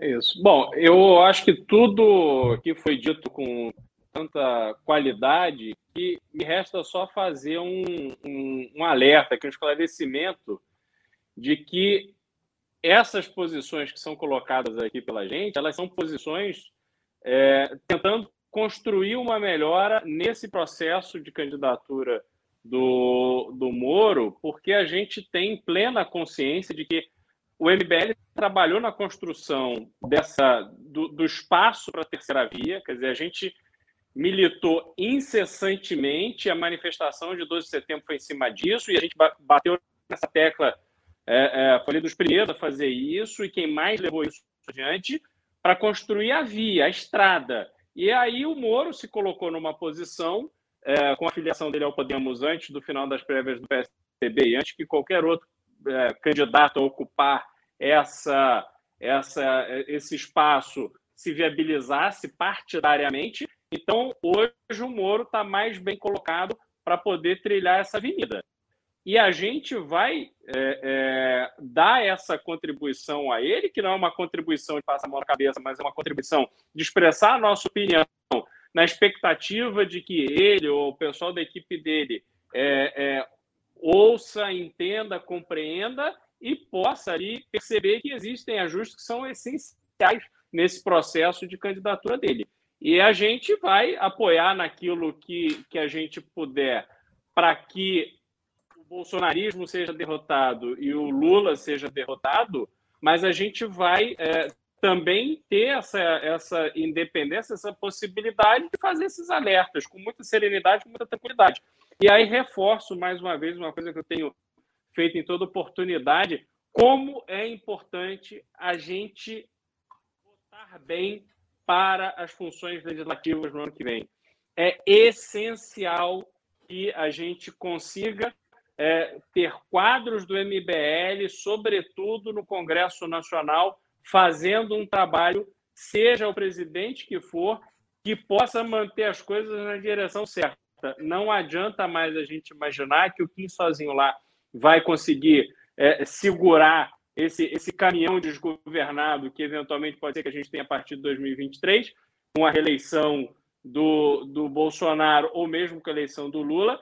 Então, tenham consciência disso, tenham consciência do papel de vocês no ano que vem, desse processo eleitoral, e que será muito importante que vocês trabalhem pelos candidatos do MBL junto aos seus círculos de influência, aos círculos de amizade e familiares, porque vocês estão vendo o que, que a gente está fazendo aqui. O nosso, as nossas ideias, os nossos, o nosso repertório está colocado na mesa e a gente tem essa conexão direta que vocês, vocês cobram todos os dias. Enfim, então é, é só para passar esse recado. Maravilhoso, Beraldo. Então, assim, vou começar a ler os pimbas aqui. Lembra disso que o Beraldo falou, porque é o seguinte: eu não sei qual vai ser o resultado da próxima eleição. A gente já avisou que a gente já tem lado, Moro é na terceira, então vamos de Moro. Agora, se ele não ganhar, no dia 1 de janeiro de 2023, com o Lula, que será o próximo presidente, caso a terceira via não ganhe, porque o Bolsonaro não ganha de jeito nenhum, nós vamos estar fazendo oposição. 1 de janeiro de 2023. E vamos estar lá batendo, espero eu, com uma bancada muito maior uh, em Brasília, com o senador eleito, o senhor Ozzi Cuquier, com o governador eleito aqui em São Paulo, e com uma bancada no, no estado de São Paulo também fazendo base para acontecer aquilo que o Ricardo falou, que é a gente se espalhar em âmbito nacional. O fato é, é como se fosse um videogame. A gente terminou a missão São Paulo aqui, tá conquistado o território, não tá nem conquistado, mas tá ocupado, estamos no jogo aqui, vamos, vamos abrir. Vamos abrir vamos voar. E aí, meu irmão, aí na próxima eleição, a gente não vai precisar ficar analisando os erros de outro candidato, tá? Para bom entendedor, minha palavra, não vai precisar analisar nada. Vocês vão ficar vendo a live dia da campanha presidencial que a gente vai tocar. Aí não sei que a gente vai soltar, mas a gente vai soltar. Não quero mais depender de ninguém, não quero mais ficar passando sufoco sem poder decidir. Né? É horrível isso. Isso é angustiante, né? Pra você é ver e tal, você fica ali, mas o cara não vai, você quer empurrar. É, é, é angustiante, angustiante, me irrita. Em particular Hoje, pra você, como deve ser angustiante. É horrível, velho, horrível, horrível. Ver a cagada assim feita. E aí, a melhor coisa, sabe o que? É se distanciar. Eu me estressava antigamente, me estressava. Eu lembro quando eu queria, o Dória começou a ir bem, eu me aproximei do Dória, fiquei amigo dele via ele fazendo as cagadas, me estressava, ia na casa do cara, trocava ideia, ó, oh, melhor isso. Nossa, hoje em dia, é, assim, não digo que é libertador, que você continua frustrado, porque a cagada tá acontecendo, mas eu tento não, nem ficar perto mais. Vamos lá, vamos, vamos ler os pimbas e os pics aqui. Vamos lá. O Anderley Pastrello... Oi. A galera tá cobrando aqui, tá, tá eufórica para saber sobre a bomba então eu quero pedir para todo mundo deixar o like na live, quem não deixou. É, não deram like, não deram é, like. Não deixar o like na live, que depois dos pimbas, repito, depois dos pimbas, a bomba se merecerem, se merecerem. Porque a bomba é real, pior que assim, eu não tô brincando com vocês. É, eu ainda vou ver se. Eu tô mandando mensagem aqui pro Arthur, pro Kim, pra se eu posso já, já revelar aí. Anderley Pastelo disse: olha o clickbait aí, não é clickbait. Já dei várias pistas no começo da live. Aliás, coloque nos comentários o que vocês desconfiam que seja. O canal do JV, o Spider-Man do Congresso do MBL, disse: a bomba do título é referente ao professor Ricardo ter explodido o escritório do MBL, por isso a live está sendo cada uma de sua casa. Olha, do jeito que as coisas estão precárias, você sabe que está em casa porque a gente não estava com luz. Faltou três é. vezes a luz, no período de menos de uma hora. O negócio tá ruim. Moisés, Moisés Guedes disse: Renan, como lidar com o meu sogro, que é apaixonado pelo presidente, descobriu que sou do MBL e agora fica o dia inteiro mandando Kim Paim pra mim? Ah, divórcio. Uh, Anderley divórcio nada. Chega pra ele e diz, nossa, sua filha é realmente uma gostosa. Já é. Vai ficar puto. Vai ficar puto. Se bem, se bem, que você tem um ponto. É verdade. Pô, meu irmão. Ainda bolsominion. É, é verdade. Quando ah, você, quando, quando, você, é, pegar tua filha. É, eu, quando você fica com o Kim Paim, eu fico com tua filha, meu. Baixa, baixa a bola aí. Anderley Pastelo disse: pergunta: quem está por trás da campanha do Moro? Quem é a eminência paz coisas? Não tem por trás, tem um time lá, sendo uma matéria na Veja, sabe? Time. Tem um marqueteiro que chama Fernando, que nunca, eu não, não conhecia, não alguém conhecia. Aliás, isso também, o Moro foi encontrar o, o Nizam Guainais para fazer campanha. O Nizam, marquete, estamos em 2021, a galera falando de marqueteiro de campanha. Pois é, cara. O, cara, o Nizam, o Nizam entende de campanha daquele jeito, campanha da velha guarda, campanha para TV. Ele vai fazer, se você contratar o Nizam, ele vai fazer assim uma campanha linda na TV. E a rede social, e a ideologia, ele entende disso. Campanha de 500 milhões de reais. É, mas é outra, é. é outra pegada, pô. Aí o João Agora... Santana. Ó, é muito importante dizer isso, porque quando o João Santana chegou do Ciro, também teve uma galera. Ah, agora o negócio vai, o Ciro vai bombar, já era, vai virar um trator, ninguém segura o homem. Então não é. Não, esse é um ponto verdadeiro. Ah, as pessoas precisam entender, as coisas se atualizam. Essa galera é obsoleta. É, vou lembrar, na campanha do Geraldo, eles trouxeram o Lula Guimarães, que era o cara que fez a campanha do Dória em São Paulo tinha feito umas campanhas também no Nordeste. E ah, ele era o Papa, ele era o cara da nova geração. Foi uma bosta, uma bosta. Lembra dele servindo bolo de açaí para uma senhora? Começo da campanha do Geraldo, olha, eu trouxe um bolo de açaí para você, viu? Tá gostoso, viu? É Neuza, seu nome? Hum, que delícia, viu? Me conta aí como melhorar a sua vida, ô Neuza. Porque se ali vira uma pesquisa assim, os brasileiros querem que a vida deles melhore. Ó, oh, então vou comer um bolo com a Neuza para mostrar que eu, eu gosto de gente. Essas coisas que, né? Aí vem o Bolsonaro sem empatia nenhuma. Vou metralhar, todo mundo. Ah! Foda-se esse bolo aí, porra! Daniel Oliveira disse: Supermax campeão, por que choras, Bisoto? O Bisoto não tá aguentando, o Bisoto não tá sabendo lidar com a derrota do Hamilton. O Nopael, depois eu queria, na verdade, que o Ricardo falasse de Supermax. Ricardo, porque o, o, o Max Verstappen. Mas eu sei, mas assim, o, Max Verstappen ele não é um herói moral. Igual o Samuel Ayrton Senna é um herói moral. Ele é um herói Entendi. Olímpico. Ele é tipo um, um, herói dos antigos, cheio de defeitos, mas que ia lá e pau e fazia e ganhava. Isso, isso. E ele só quer a glória. A única coisa que o Max quer é a glória. Entendeu? E eu acho isso muito legal, porque isso é absurdamente politicamente incorreto. Né? É, ele não quer nada além de ganhar do outro cara, ele não vê, igual o Senna, via uma coisa mística no que ele tá fazendo. Ele não vê nada de valor maior no que ele faz. E isso eu acho, eu acho isso tão. É, é, tá tão obsoleto pro tipo de coisa hoje, que é tudo muito plastificado, que eu acho bem legal. O Nopal disse: é injusto porque o Renan não seja pré-candidato a presidente. Nenhum partido não daria candidatura. O Fernando Simon disse: o que caralho está rolando com o Holiday? Elogios ao Mendonça, babando o ovo do Moro no Twitter toda hora, apoiando Poit pro governo de São Paulo e não o Arthur. Como assim, olha? Eu, como o Holiday saiu, é, a gente combinou de não falar dele. E espero que ele não fale da gente. Tá, o cara ganhou a campanha conosco, uma campanha que teve o Arthur, e aí ele saiu e hoje está ajudando lá o Vinícius Poit. Desejo sorte, felicidade para ele. Foi um amigo meu, hoje não é mais meu amigo. Enfim, desejo que ele apenas tenha uma vida que não seja com dores, seja, fe seja feliz, sabe? Não quero, não, não quero falar do Holiday, não quero que ele fale da gente. Jogo que segue. Gustavo Marinho disse: as dificuldades que o Moro tem em engatar a terceira via mostra a importância do MBL conseguir montar uh, uma boa bancada em Brasília. Vamos precisar muito dessa bancada para os próximos quatro anos. Tem algo a dizer aí, pessoal?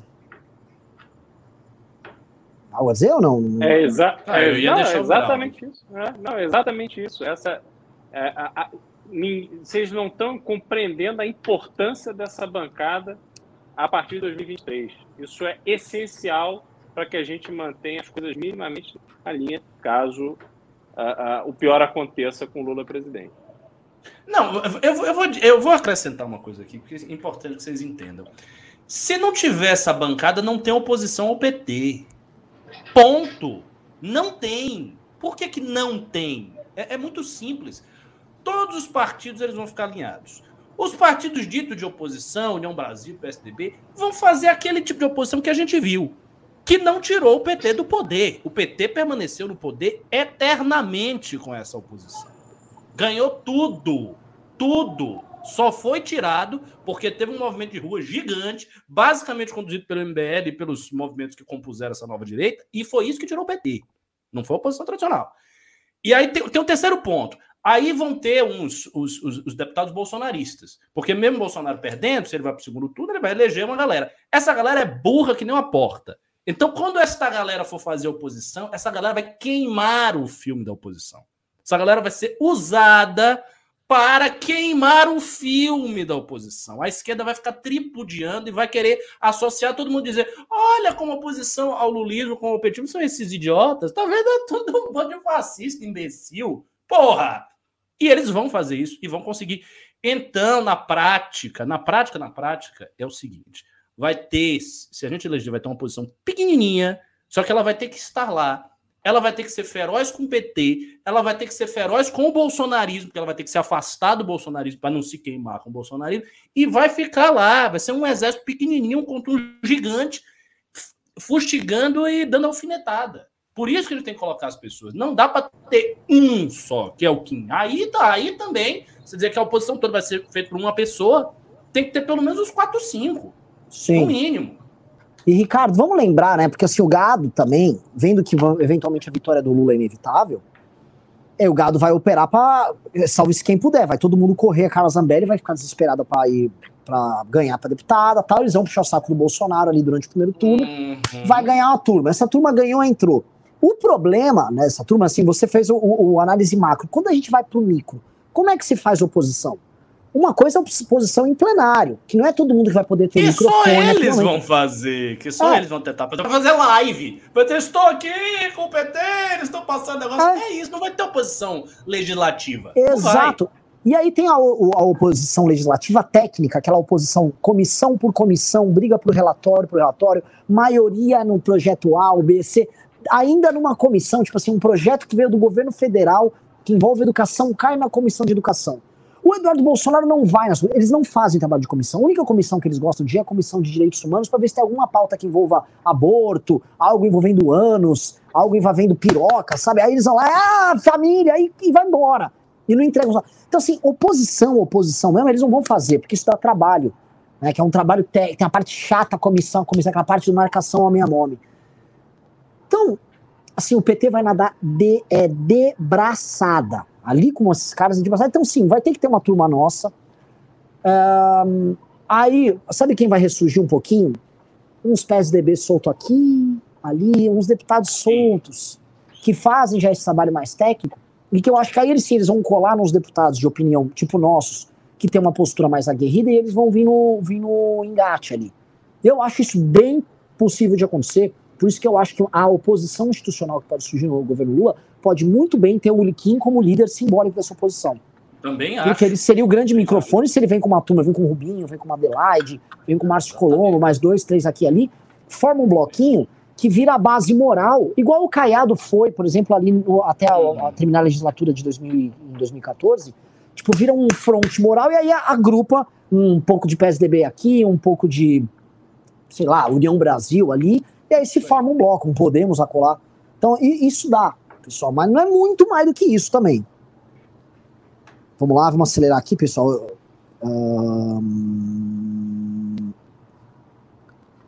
Uh, o Gabriel Filete disse: se a candidatura do Moro minguar, Simone Tebet seria uma figura relevante para ver? Não, não, não seria. Vai, vamos acelerar. A Aninha Liberal disse: Renan, por acaso você é solteiro? Sou. E se sim, você daria uma chance para uma anã de 1,32m Afinal, você é um liberal, gosto de homens carecas. Olha só, Aninha, não, não chaveco pimbeiras, tá? Eu sou um, um cara correto. O Leandro M. Silva disse: live de alto nível, parabéns, MBL, saudações corintianas. O Bruno Porto mandou 27,90. O Felipe Donato. É, disse, Aninha, Aninha, Aninha, manda o um currículo que eu vou repassar e a gente vai fazer essa ligação aí, você e Renan Santos, beleza? Felipe Donadi disse: Renan, para o muro do Trump e do Moro, que tal a polícia da fronteira? Fazer da polícia da fronteira tão prestigiada e bem equipada quanto a PF. A população pode entender esse significado. Não, quando eu me referi ao muro, eu não estava referindo a questões fronteiriças, mas sim ao conceito de um tema polêmico que suscita discussões fora de um tema óbvio dele. Imigração nunca foi o tema central do Trump. Trump foi um tipo empresarião com polêmicas e outras coisas. É, ele pegou isso, ele virou o rei da pauta anti-imigração bem politicamente incorreto, destoando do resto do Partido Republicano. O Moro tinha que pegar um tema lá escrotizar nesse tema. Às vezes o Moro tinha que pegar um tema, por exemplo, sei lá, o Moro vai enfrentar os bancos. É que eu faria isso no lugar dele, né? Olha, é injusto que os bancos tenham lucrado 80 bilhões de reais no meio de uma pandemia. Os bancos vão ter que entrar agora comigo no, nessa. Sei lá, vem com alguma, alguma, algum papo aí. Alguém já, já viu o mundo liberal? Não dá! Sei lá, tinha que vir com um papo desses, vai ter que partir. Não dá é injusto, não sei o quê, e aí vai todo mundo ficar discutindo, vão falar que ele é comunista daqui, outro dali, aí vão estar tá falando da candidatura dele, aí ele vai redundando a bola. E às vezes ele não precisa fazer nada. O muro do Trump foi só um, um não, uma bozeira de campanha. Alcides disse low end de Moro, Nopel disse se Moro não ganhar 22 ele vai pra cadeia. Rafael Barlatti, né? Eu fico até com medo quando vê o Rafael Barlatti, que eu já sei que vai vir defender o, o Dallagnol. Ele disse: Moro precisa ir para cima do bandido do Supremo que todos nós sabemos quem é. É isso, Moro saiu candidato a presidente, o foco dele tem que ser arrumar a briga com o cara do STF. Já não bastava o Bolsonaro, tem que ter dois agora. Ele precisa colocar medo nesse canalha que todos de Brasília não têm coragem de ir para cima. E por que não vão? Com preso e falta de moral, coisa que o Moro tem de sobra. Realmente você está com, a, vamos dizer, com as prioridades muito bem ajustadas, Rafael Barlatti. É, o Rafael Barruim disse: e a bomba? Não deram ping e pix aqui, também não vou ficar. Thiago Spitza disse: vocês acreditam em caso de vitória do Lula que nós, como oposição, conseguiríamos impedir que ele governe fazendo tudo o que quer, como acontece hoje em dia? Eu já, acabei de meio que responder isso no anterior, né? Alguém quer complementar? Não, pelo menos eu não. Kleber Bernardo disse: se o Moro não vingar, solução. Renan presidente para causar e falar verdades na cara do Bozo e do Lula, deixando o BBB mais conhecido também. O renanismo ele é, uma, é um fenômeno em, em crescimento e absolutamente inexplicável. Eu gostaria de ver isso no futuro, de verdade. Eu acho, mas assim, se a gente montar o. Simbólica, de início, eu acho que é seria lógico. simbólica para tal, mas assim, sem, sem mudar nada, sem vir um marqueteiro, não, vamos nada, deixar nada, é. palatar, mas palatar porra nenhuma, chegar lá, meter o dedo na claro. cara e vai. Escrotizar, eu acho também, acho que a gente dá uma, um, faz uma campanha marcando, faz igual o Plínio fez, ah, não, Plínio, tipo, a Luiz Helena fez na primeira campanha do PSOL, seria a, a coqueluche da eleição, uh, entrava no debate sério e começava a preparar o campo, monta uma bancada maior e tal. Isso. Lembrando que o PSOL fala para nicho, né? O nosso discurso é um discurso que toca se com o espaço certo no coração do maior parte dos brasileiros. Berrante, não, Hugo Vigolo disse: Ricardo, muito bom o liberalismo do Melchior, livro top. Quando vamos assumir o fim da democracia e instaurar a União Crislã? Amigo, eu só não falo isso ao vivo porque eu tenho inimigos. o Berranteiro disse: Moura é o melhor nome para terceira via. Acho que nenhum outro consegue arrancar esse caminho, mas o cara precisa comer um mocotó. Olha, mocotó é muito bom, viu, gente? É. O Diogo Natan, Diego Moro não quer, mas se ele não der uma guinada à direita e acenar para o conservadorismo, ele não tem chance, principalmente não tem chance com os evangélicos. A pecha de esquerdista, acho. abortista, feminista e gaysista vai pegar. Isso é real. Também acho. O Donad disse: não é meio falso que Moro tenha quase a mesma rejeição que Bolsonaro? O povo mais pobre nenhum conhece. Essa última pesquisa não faz sentido. Veja só. É... é rejeição em quem conhece, né? Eu acho que ele supõe que já conhece e faz o cálculo. É, e eu, assim, muita gente, o Moro não é desconhecido. O Moro ficava no Jornal Nacional quase todo dia durante a Operação Lava Jato. Aqui, ó, Ninho... Renan, Renan, batemos as duas mil pessoas, eu quero duas mil, dois mil likes pra gente conseguir aí soltar a bomba até o final da, da live. O, o, nenhum dos dois disse: o Moro só vai entrar com artilharia pesada no momento certo. Sempre ele agiu na hora certa, um estrategista. Aguardem.